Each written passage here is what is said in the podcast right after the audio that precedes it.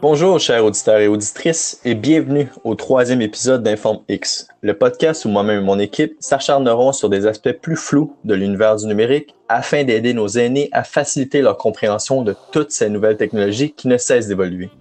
En effet, le but de ce podcast sera d'aider la génération X à mieux comprendre cette nouvelle technologie. De nos jours, il y a un enjeu d'âgisme qui fait en sorte que les entreprises multimédiatiques favorisent l'embauche d'employés plus jeunes. Ils sont nés dans cette technologie, alors c'est plus simple pour eux de comprendre celle-ci. Pour remédier à cette situation, nous souhaitons aider ce groupe de personnes en les gardant à jour sur le sujet de la technologie médiatique présente dans l'industrie actuelle et future.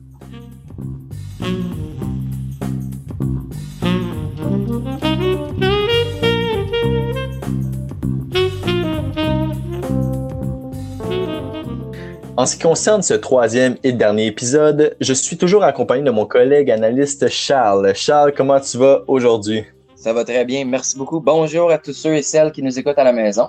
Merci Charles de nous accompagner aujourd'hui.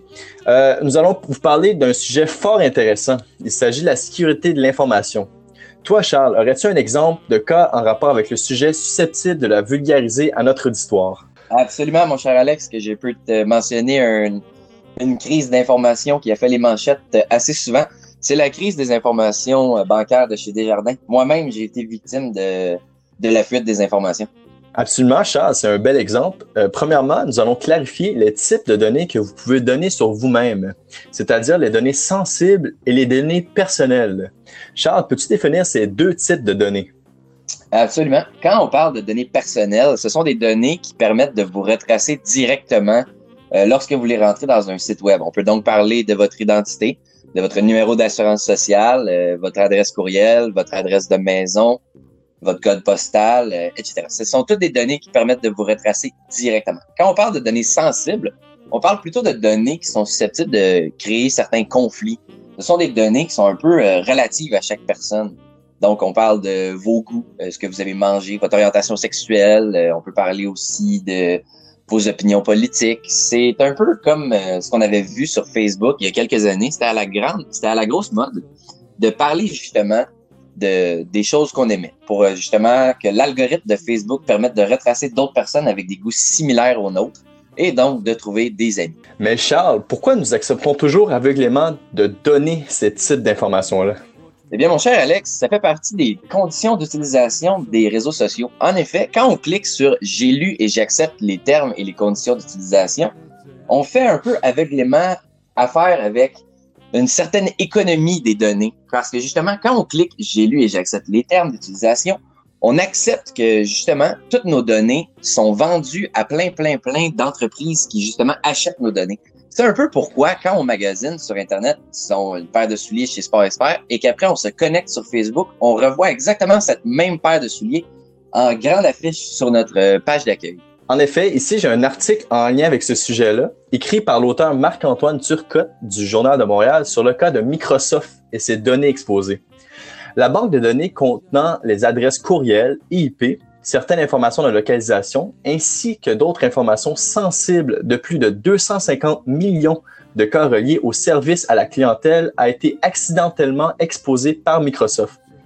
La faille de sécurité a été découverte par Comparitech, une entreprise américaine d'information qui se concentre sur la sécurité des consommateurs.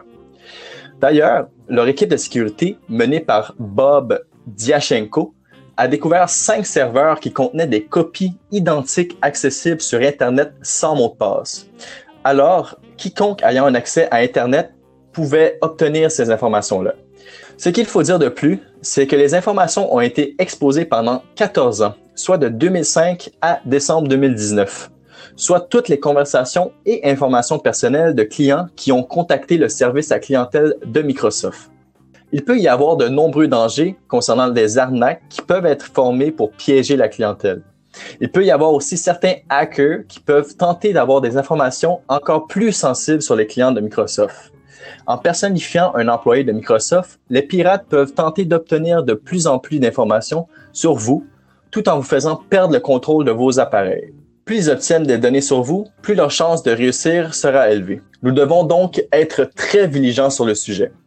Au final, nous devons être prudents face à cette situation.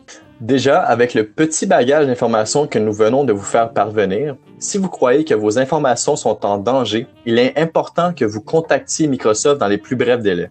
Je vous rappelle donc que Microsoft ne vous contactera jamais en premier. Mais toi, Charles, étant un expert en la matière, peux-tu nous parler d'une certaine piste de solution quant à la sécurité d'information?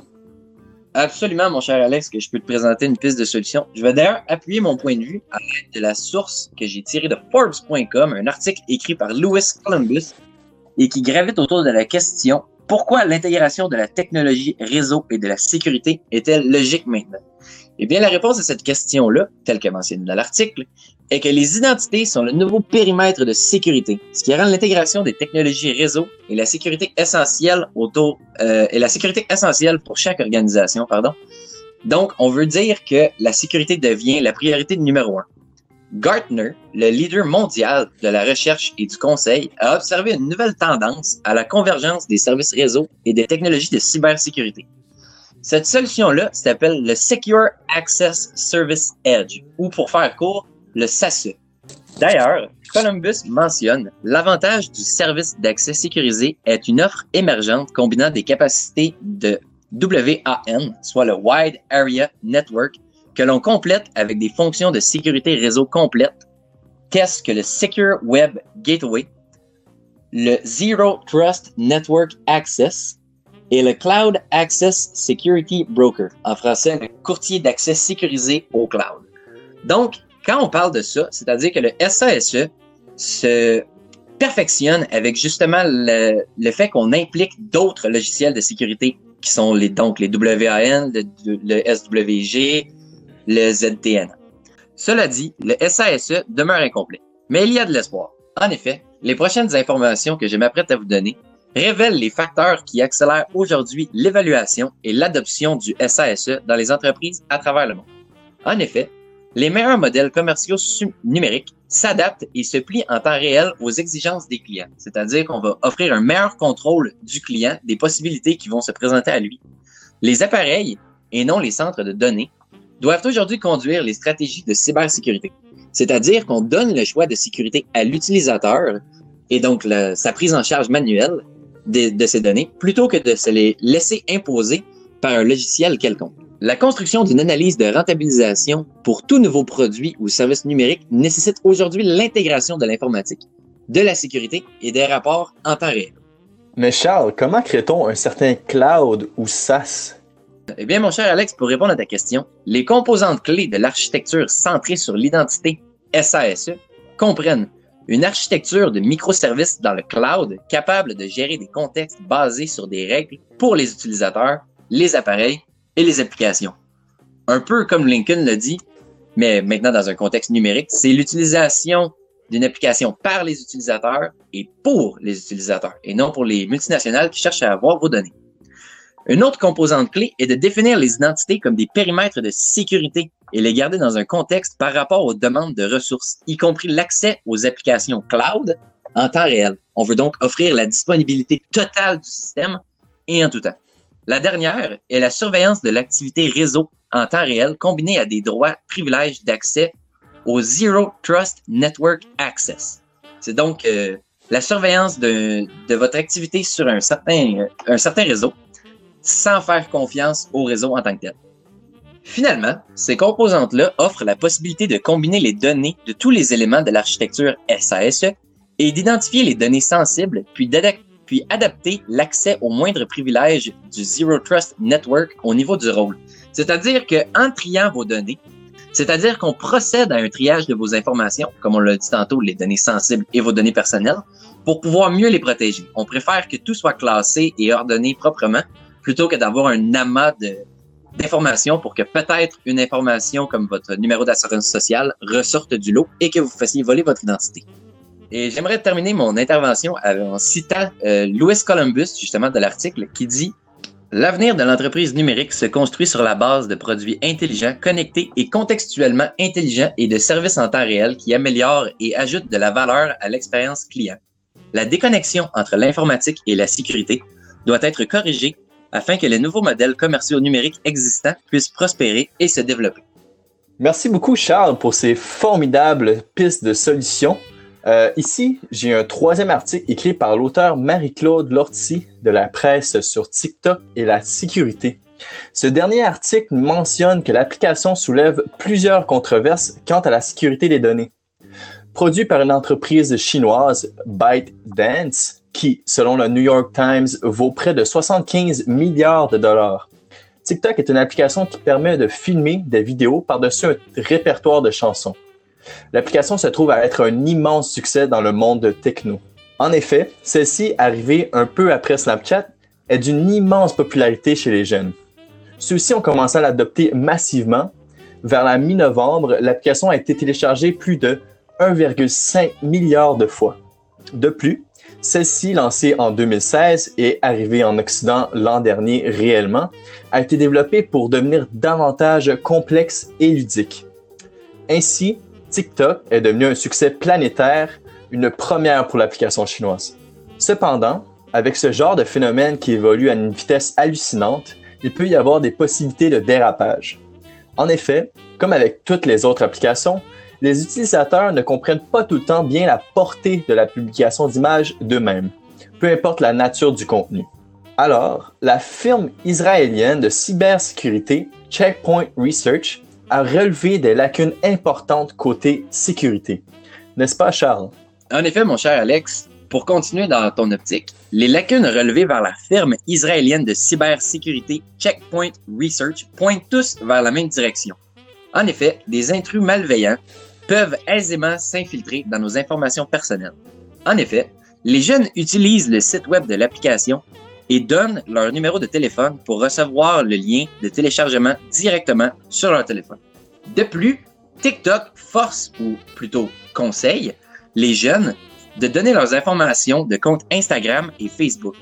Ce genre d'informations-là donne accès à peu importe qui se trouve sur l'information, à des informations personnelles comme l'adresse courriel, la ville de, la ville de résidence de l'utilisateur, des photos, et rappelez-vous le dernier épisode sur l'Internet des objets et l'intelligence artificielle, TikTok, Facebook, Instagram et plusieurs autres, par l'intermédiaire de la connexion, échangent donc des connaissances et infos sur les utilisateurs. On retrouve donc trois bases de données qui s'échangent entre elles des informations par l'intermédiaire de la connexion.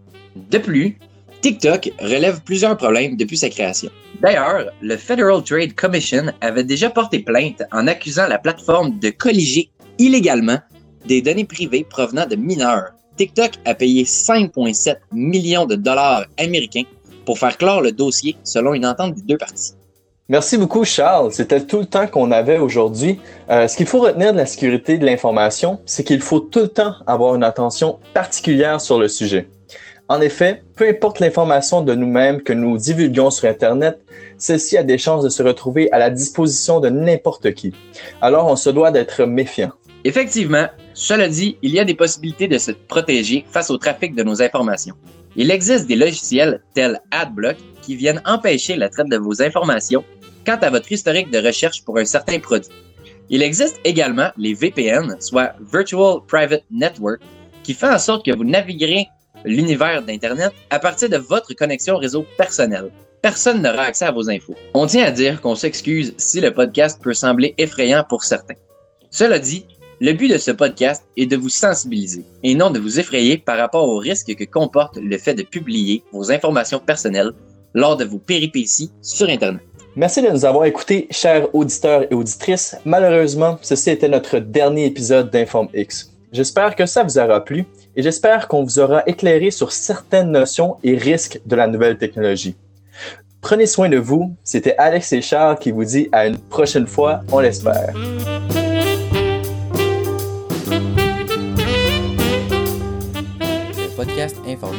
Projet réalisé dans le cadre du cours Communication et veille technologique enseigné par Philippe-Antoine Lupien à l'UQAM. Informix, c'est à la recherche Mathilde Pontocoté, Laetitia Marzella, Alexandre Thériault, Alex Bellavance et Charles Kémia. Au montage, Laetitia Marzella. À la réalisation, Alex Bellavance et Mathilde Pontocoté. Au micro, Charles Camira et Alexandre Thériault.